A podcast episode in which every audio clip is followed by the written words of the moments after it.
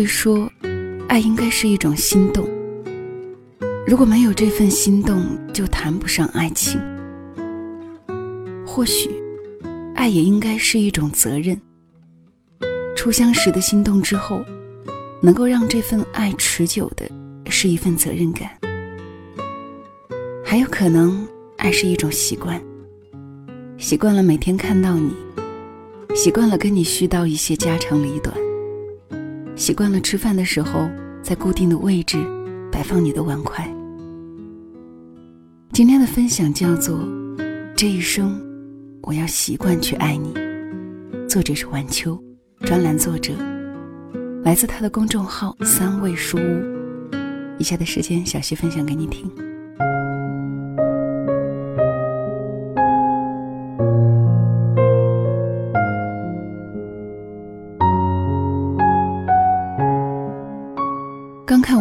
国作家安德烈·高兹写的《质地情史》这本书，高兹与地相濡以沫的一生，那份至死不渝的爱情，读来真挚炽烈，感人心扉。他告诉我的，一份好的爱情，必定能够携手度过沧海桑田，岁月星辰，而爱也会随着时光的流动渗入骨髓。浓情于心，容易混。《质地情史》是高兹写给身患绝症的妻子蒂的一封情书。书中回忆了两人一起走过的五十八年来的情感历程，一起走过的艰难岁月和生命时光。当高兹写完情书后，他打开煤气瓶，挽着心爱的妻子蒂的手。一起奔赴另外一个世界。其中，高兹写给妻子蒂的一段话颇为感人。很快，你就八十二岁了，身高缩短了六厘米，体重只有四十五公斤，但是你一如既往的美丽、优雅，令我心动。我们已经在一起度过了五十八个年头。而我对你的爱愈发浓烈，我的胸口又有了这恼人的空茫。只有你的灼热的身体依偎在我怀里时，它才能被填满。虽然我们每个人都渴望一份白头偕老的爱情，但是能够一起走到最后的并不多，因为初时的明媚动人。也许会在柴米油盐的生活中渐渐变得不再耀眼，激情也会退却，取而代之的是朝朝暮暮、日复一日的平淡相守。爱情也会经受岁月的诸多考验，而高兹对地的爱，却为何愈发深情？又是什么样的勇气，让高兹能够克服死亡的恐惧？与心爱的人一起奔赴另外一个世界。我想起那句话：“爱其实是一种习惯。”爱有很多种方式，而我却只相信习惯的力量，才会让这份深情天长地久。如果一个人习惯了对你好，那么即便世界满目疮痍，他也会一直对你好，且爱会随着时间愈发浓厚。如果双方习惯了抱怨和计较，那么爱便会如木桩被蛀虫啃食一般千疮百孔，两颗心只会渐行渐远。显然，高兹与蒂的爱情属于前者。高兹对蒂既深爱又感恩，因为蒂是一位有智慧的女子，她细心地经营着这段婚姻。地尊重高兹的理想，并且帮助他一起去实现。为了让他更好的去追梦，他主动承担了生活中的很多难题。而期间，他也在实现自我的生命价值。他们在日复一日的相处中，习惯了用真心和至情去陪伴对方，也习惯了为对方付出，也习惯了感恩。彼此的生命早已融入对方的声音、气味、和存在的方式。高兹在情书上写道：“经彼此而生，为彼此而生。”因此，当他得知他快要离开人世时，他的世界从此崩塌。他也失去了生之勇气和力量。我一直都很喜欢看那些温情有爱的画面。记忆中儿时的邻居伯父伯母都是泥水工。我们上学时总能看到伯父骑着自行车，载着身后的伯母早出晚归。数十年的爱日复一日，这一幕如油画一般镌刻在岁月中。周末爬山，偶遇一对夫妻及其孩子，男人帮女人拎包，手上还提着一瓶水。走到半山腰，男人拧开瓶盖，把水递给女人喝。两人相视一笑，其乐融融。平凡生活中的细水长流，往往比那些轰烈如潮水的浪漫，更为细致动人。我和木子先生结婚以来。平淡的生活中也充满了很多小确幸，也更让我明白，对彼此一直用心和体贴，以及渗入生活点滴的珍视与契合，会成为相爱的一种习惯，也会让生命的故事变得更为动人而恒久。这爱是他总能在第一时间想到你的那份关怀。上班时担心我太累。每隔一段时间，总会留言过来，提醒我注意休息。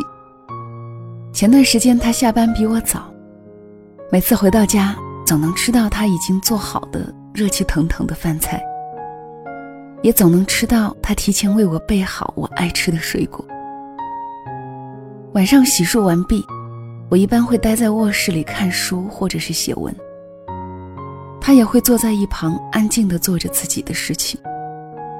也会听到他起身倒水的声音，然后把一杯温热的水放在我的桌旁。这爱也让柴米油盐的现实生活有了妥帖而亲切的仪式感。一到周末，我们会一起去爬山、走街串巷，也会一起去逛周边的超市，在琳琅满目的生活用品中打转选购。在浸润着烟火气息的厨房中，有锅碗瓢盆碰撞的声音。我们通常一人炒菜做饭，一人打下手。空气中飘着生活的味道。会一起打扫卫生，放点悦耳的小音乐。也会开心的追一场剧，边看，边笑，边聊。即便我们有时候一言不合。转身，他去外面买回我爱吃的水果，什么事情也没有发生。天荒地老的誓言，也不及每个微小的瞬间所拥有的踏实和心安。纵有世间千种风情，也抵不过我们充满欢愉的柴米油盐的时光。而这份爱，也会融进彼此的血液里。成为我们生命中的一种习惯，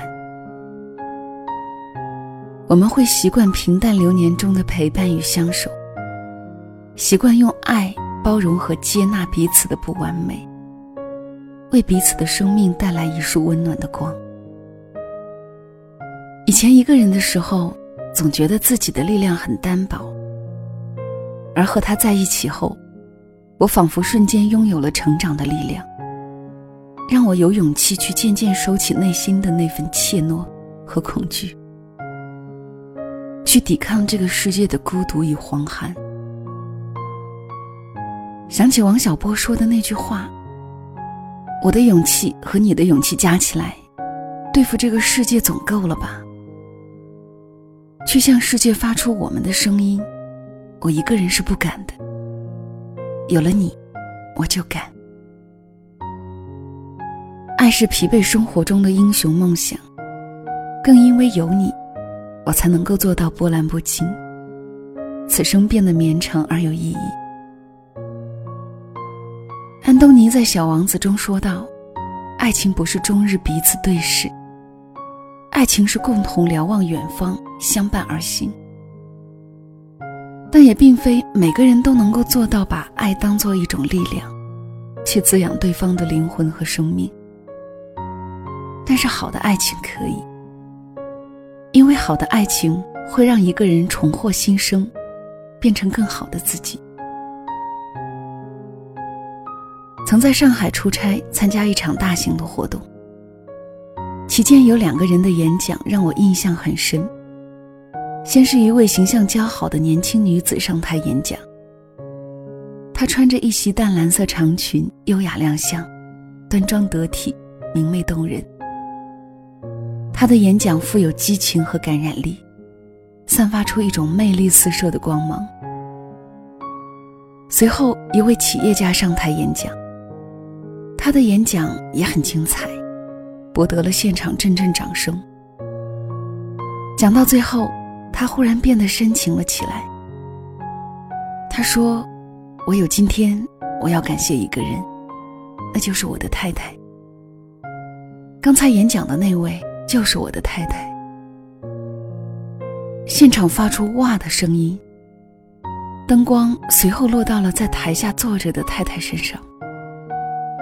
我们顺着光的方向望过去，这才看到，她已经是两个孩子的母亲。她的怀里抱着小一点的孩子，旁边坐着稍大一点的孩子。她的脸上露出了浅浅的微笑，泛起了温柔的光。她和孩子很安静地坐着，看着台上的先生。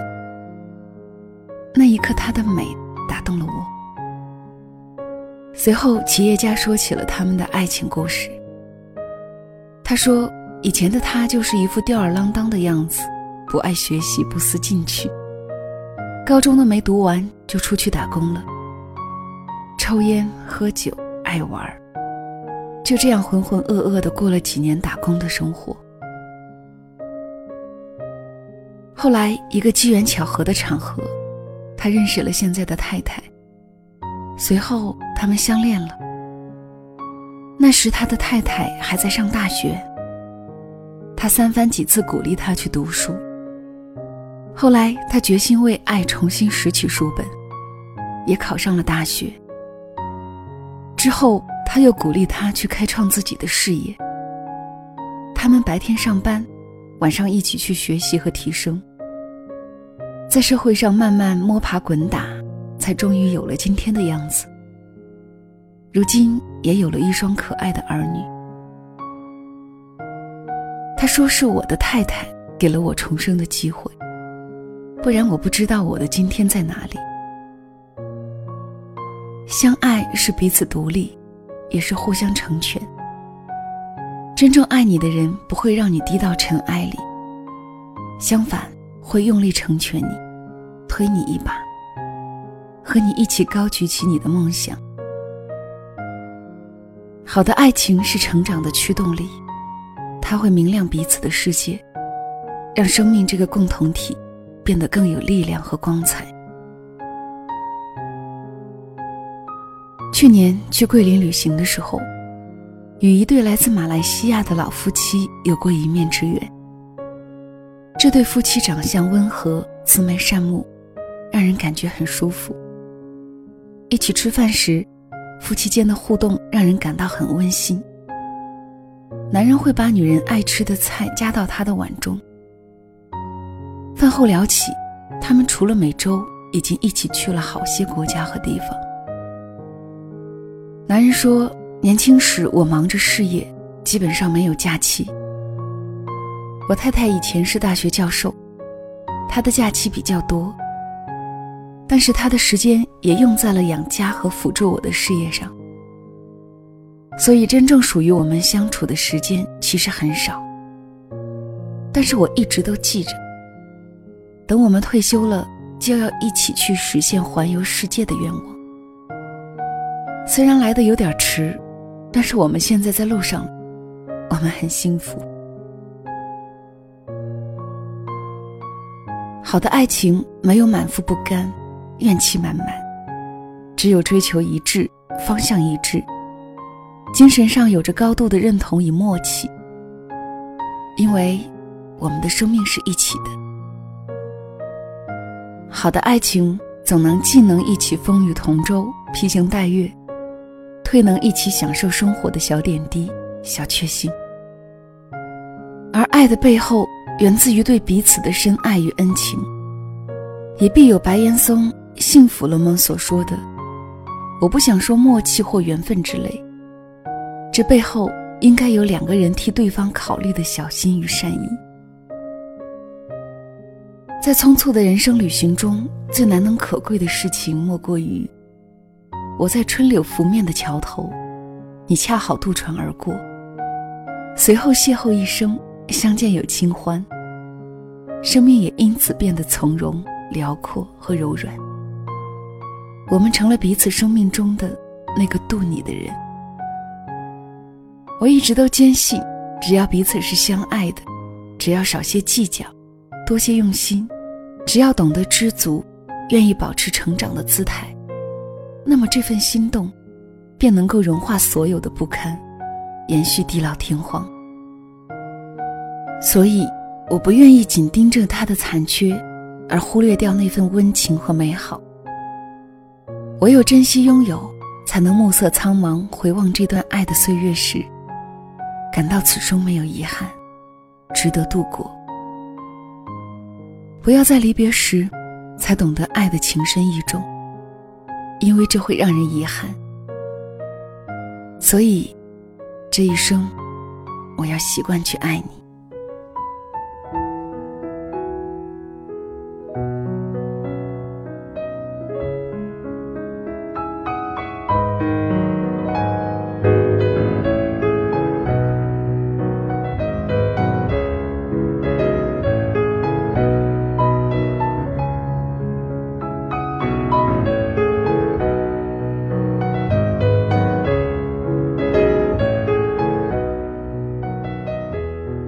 这里是两个人一些事，谢谢你的留守收听，我是小溪，春晓的晓，希望的希。每个周日的晚上，和你聊一聊属于两个人的事情。小溪更多的节目也可以关注公众号“两个人一些事”，听小溪在某个夜里给你说晚安。